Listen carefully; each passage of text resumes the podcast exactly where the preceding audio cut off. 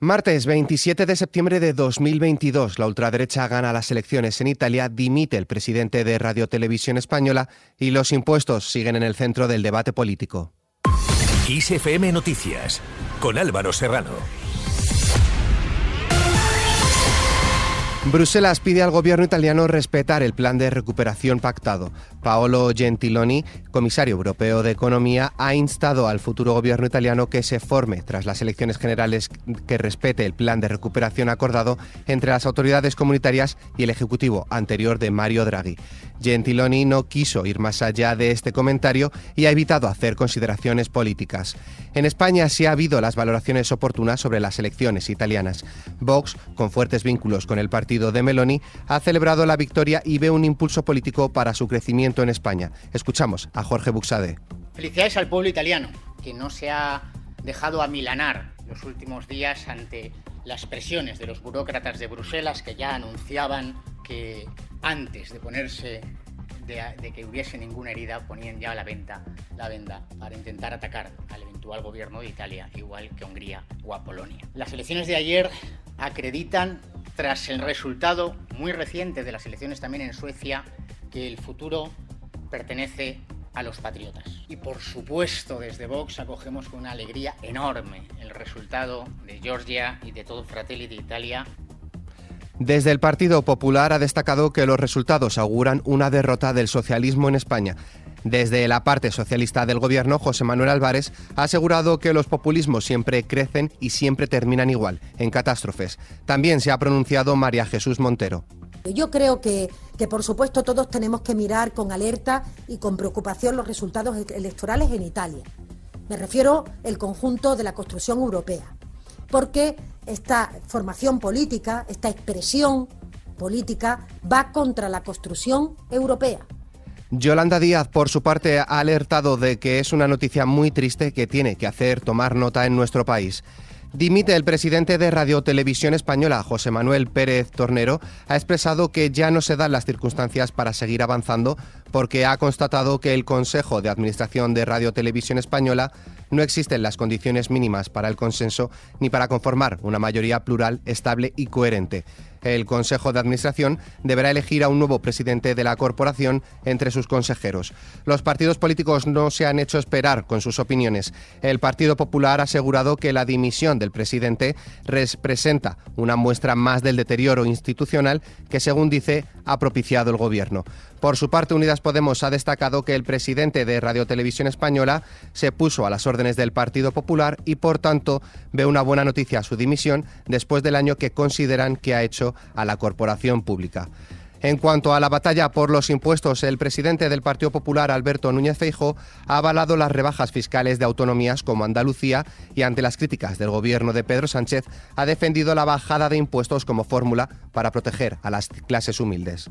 Le vamos a pedir al gobierno que si mantiene su, negativa a rebajar el impuesto de la renta, a las rentas de hasta 40.000 euros, al menos acepte la propuesta de rebajar el IVA de los productos básicos de alimentación del 10% de IVA al 4% de IVA, como la carne, el pescado, los aceites, el agua, la pasta seca y las conservas. Por su parte, la vicepresidenta general del partido y ministra de Hacienda, María Jesús Montero, ha señalado que le llama la atención que Feijó haga esta propuesta cuando fue el Partido Popular el que subió el IVA del 8 al 10% y del 18 al 21. Pedir menos gasto público significa dedicar menos recursos a las pensiones, a la sanidad, a la educación, a la dependencia, a la justicia gratuita, a la política de vivienda, a las ayudas a los transportistas, a los colectivos más vulnerables, eliminar el ingreso mínimo vital. Es que ese es el credo del Partido Popular. Cuando están en el gobierno, recortan el gasto público. No hace falta que yo os lo diga, hemos sido todos contemporáneos de una década prácticamente de recortes del Partido Popular, siete años de recortes que se quedó el estado del bienestar en los mimbres. La vicepresidenta primera del Gobierno y ministra de Asuntos Económicos y Transformación Digital, Nadia Calviño, ha considerado que la propuesta del Partido Popular de bajar el IVA a alimentos básicos es una cortina de humo para que no hablemos, dice, de la carrera a la baja en la fiscalidad de las comunidades autónomas donde gobierna.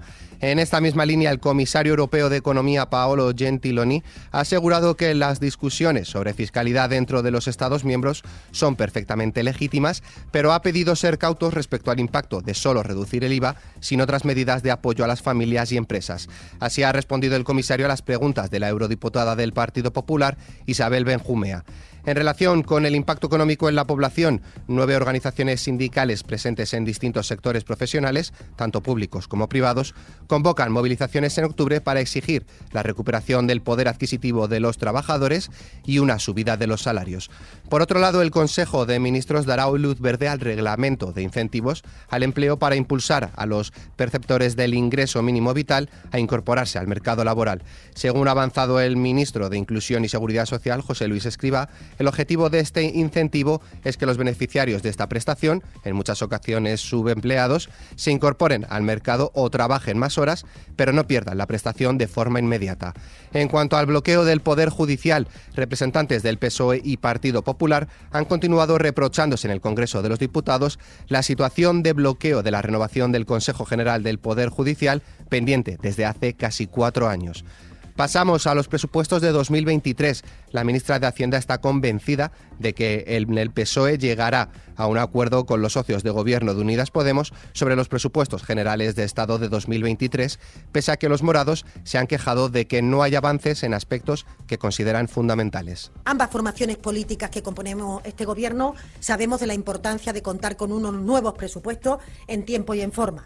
Y quiero reiterar que desde mi criterio tendremos nuevos presupuestos en tiempo y en forma. Fuera de nuestras fronteras, Europa está dividida por la acogida de rusos. Los países de la Unión Europea han finalizado sin consenso la reunión que mantuvieron en Bruselas para tratar de coordinar la posible acogida de los ciudadanos rusos que huyen del país para no enrolarse en el ejército.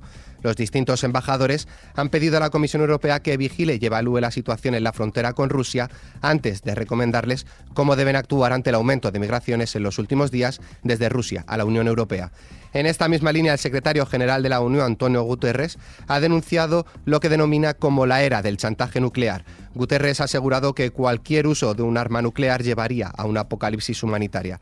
No ha apuntado directamente a ningún país, pero en los últimos días el presidente ruso Vladimir Putin ha avisado de que en el marco de la guerra de Ucrania está dispuesto a usar todos los medios lo que incluiría el enorme arsenal atómico de su país. Por su parte, Estados Unidos ha advertido de que es partidario de imponer nuevas sanciones económicas contra Moscú si decide anexionarse los territorios separatistas ucranianos que estos días votan su unión a Rusia.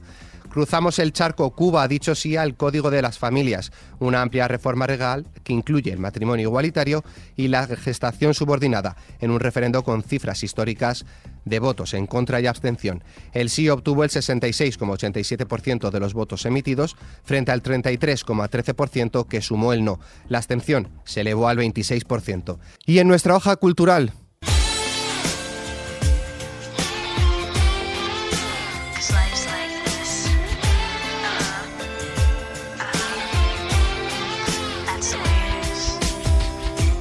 Avril Lavigne está de celebración por su 38 cumpleaños. La cantante franco-canadiense, más conocida como la princesa del punk, comenzó su carrera en el 2001 y lleva ya siete álbumes de estudio a sus espaldas. La artista ha vendido 62 millones de álbumes y 84 millones de sencillos por todo el mundo. Muchos son los rumores que dicen que la artista no es realmente ella, sino que una doble que pusieron tras su muerte a los 19 años, pero está más en forma que nunca. Felicidades. Con esta noticia, la cual podéis ampliar en nuestra web xfm.es, nos despedimos por hoy. La información continúa puntual en los boletines de XFM y, como siempre, ampliada aquí en nuestro podcast XFM Noticias. Con Susana León en la realización, un saludo de Álvaro Serrano. Que tengáis muy buen día.